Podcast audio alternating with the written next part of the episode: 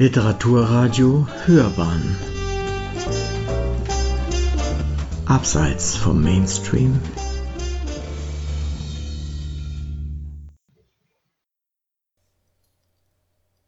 Autoren. Der Neue von Edgar Höricht. Die Horazstunde beim Specht war langweiliger, als man es einem Menschen hätte zumuten dürfen – eigentlich so langweilig, dass wir es alle fast als Erlösung empfanden, dass es mittendrin scharf an der Tür klopfte und diese auch schon aufging, ehe jemand hereingesagt hatte. Das war so die Art, in der sich unser Direktor Zwetschgal nannten wir ihn in bajuwarischer Vereinfachung seines schwer auszusprechenden Namens, der wahrscheinlich tschechischen Ursprungs war, in der sich also dieser Direktor gewöhnlich Einlass verschaffte.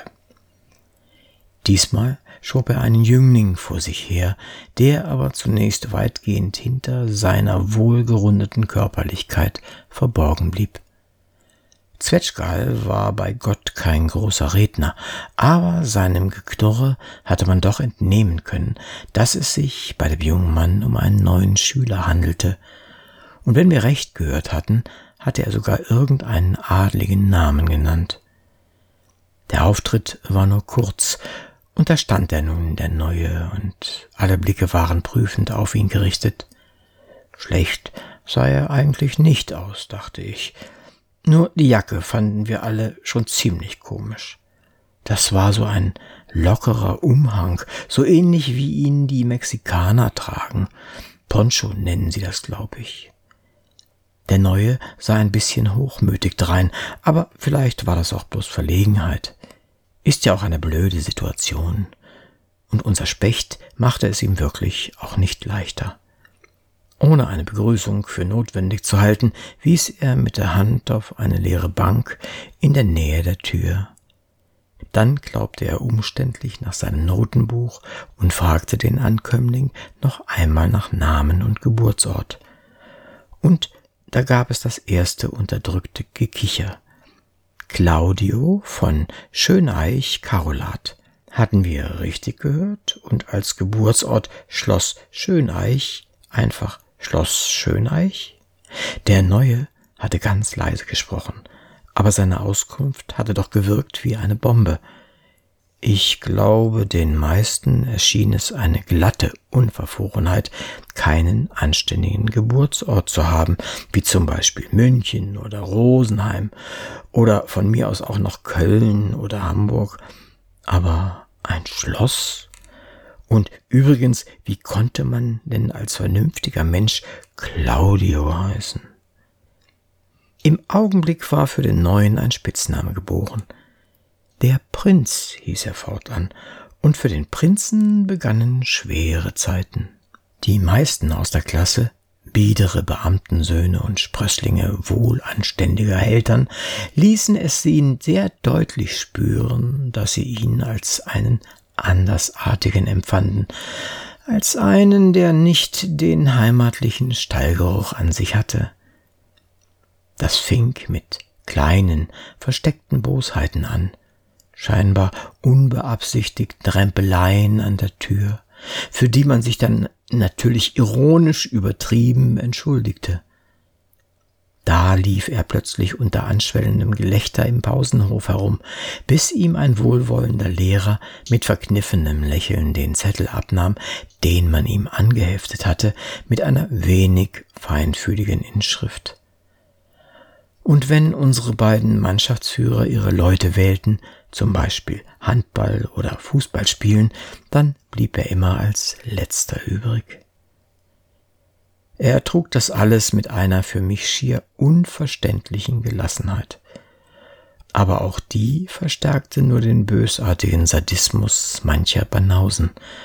Sie wollten ihn doch mal in Wut bringen oder wenigstens in sichtbar werdende Angst. Während der Unterrichtsstunden saß er schräg vor mir, ich sah meist nur sein linkes Profil, und ohne es eigentlich zu wollen, musste ich mir gelegentlich doch eingestehen, dass er kein schlechtes Gesicht hatte, Zumindest sah man ihm an, dass er keineswegs dumm war.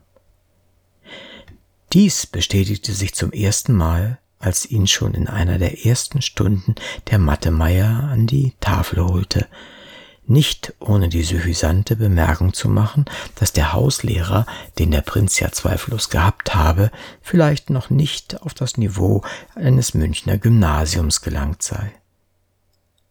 Zur Überraschung aller aber erledigte der Prinz die Aufgabe ohne jedes Zögern und nicht nur in einer sehr flüssigen, sehr saloppen Handschrift, sondern auf eine für uns völlig ungewohnte Methode, so dass einige schon in höhnischem Beifall ausbrechen wollten, weil sie die Lösung für falsch hielten.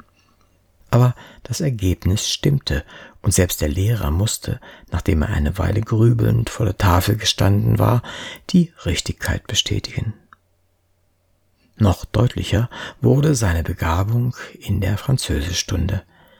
Wir hatten einen kleinen Dialog zwischen Straßenpassanten übersetzen wollen, und zwar mit Hilfe der gerade gelernten Vokabeln und Redewendungen. Als der Prinz seine Arbeit vorlesen sollte, gab es vorher eine Art, gab er vorher eine Art Erklärung ab. In solcher Weise, meinte er, wie das der Herausgeber des Buches vorsehe, würden sich zwei einfache Leute in Paris nie und nimmer ausdrücken. Und dann gab er in flüssiger Aussprache einen längeren Dialog wieder, von dem wir allenfalls ein paar Brocken mitkriegten. Auch unser Lehrer hatte offenkundig Schwierigkeiten. Dieser Zwischenfall hätte vielleicht einen Pluspunkt bedeuten können für unseren Prinzen, aber er machte diese Chance sofort wieder zunichte, als er auf die etwas beklommene Frage des Lehrers, woher er solche Kenntnisse habe, antwortete, auf Schloss Scheuneich habe man im Familienkreis gern Französisch gesprochen. Man braucht kaum zu erwähnen, dass auch seine blendenden Noten, die er anscheinend mühelos in fast allen Fächern aufweisen konnte, ihm nicht gerade gesteigerte Sympathien einbrachten. Streber nannten sie ihn, obgleich wohl jeder im stillen wusste, dass das ein schieres Fehlurteil war. So war der Prinz schon etwa ein halbes Jahr in unserer Klasse, ohne doch eigentlich dazu zu gehören. Im Gegenteil, es wurde eigentlich immer schlimmer. Immer mehr beteiligten sich auch Lehrer an diesen Schikanen, die nahezu einer Hetzjagd gleichkamen. Je mehr das jedoch eskalierte, desto mehr spürte ich in mir eine gegenläufige Entwicklung. Wenn ich ihn so betrachtete, er hatte übrigens angefangen, während der Stunden unauffällig zu zeichnen, offenbar die Lehrer zu porträtieren, ertappte ich mich manchmal dabei, über ihn nachzudenken. Konnte er sich denn eigentlich anders verhalten? Was täte ich denn in seiner Lage? Und je genauer ich ihn beobachtete, desto mehr Züge entdeckte ich, die mir gefielen. Nicht nur seine Intelligenz, auch die völlige Unabhängigkeit von allen gewohnten Verhältnissen der anderen begann mir zu imponieren. Sei es aus einem gewissen Trotz gegen die Masse der anderen, sei es aus Gespür für die Besonderheit dieses Menschen, erwachte in mir der Wunsch, näher mit ihm bekannt zu werden. Ich nahm mir vor, ihn einfach mal anzusprechen, in der Pause zum Beispiel, die er stets allein verbrachte, irgendwie in einem Buch lesend. Aber immer wieder verschob ich das. Es war gar nicht leicht, an ihn heranzukommen, ganz davon abgesehen, dass die ganze Klasse dies als einen glatten Affront betrachtet hätte. Aber dann geschah es ganz ohne absichtsvolle Planung. Es hatte geläutet, und ich wollte gerade das Schulhaus verlassen, da sah ich, wie sich einige aus meiner Klasse hinter der Hausmauer auf irgendeine versteckte Weise zu schaffen machten. Jedenfalls vergewisserten sie sich immer wieder, ob niemand ihnen zuschauen konnte.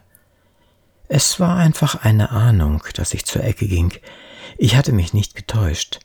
Dort stand das auffällige Rennrad, mit dem der Prinz gewöhnlich in die Schule kam.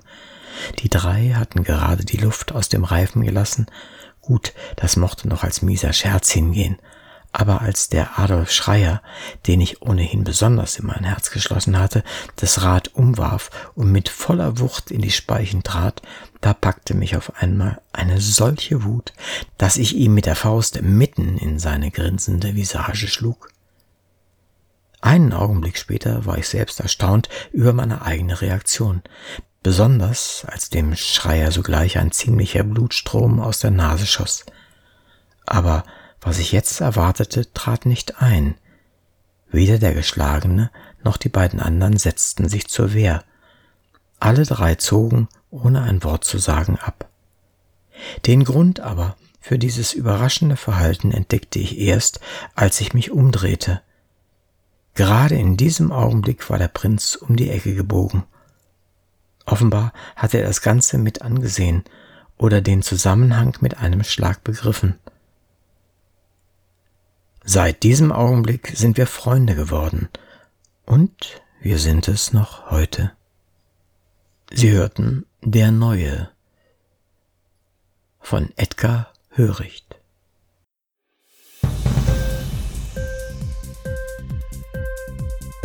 Hat dir die Sendung gefallen? Literatur pur, ja, das sind wir. Natürlich auch als Podcast. Hier kannst du unsere Podcasts hören. Anchor, Spotify, Apple Podcast, iTunes, Google Podcasts, radio.de und viele andere mehr.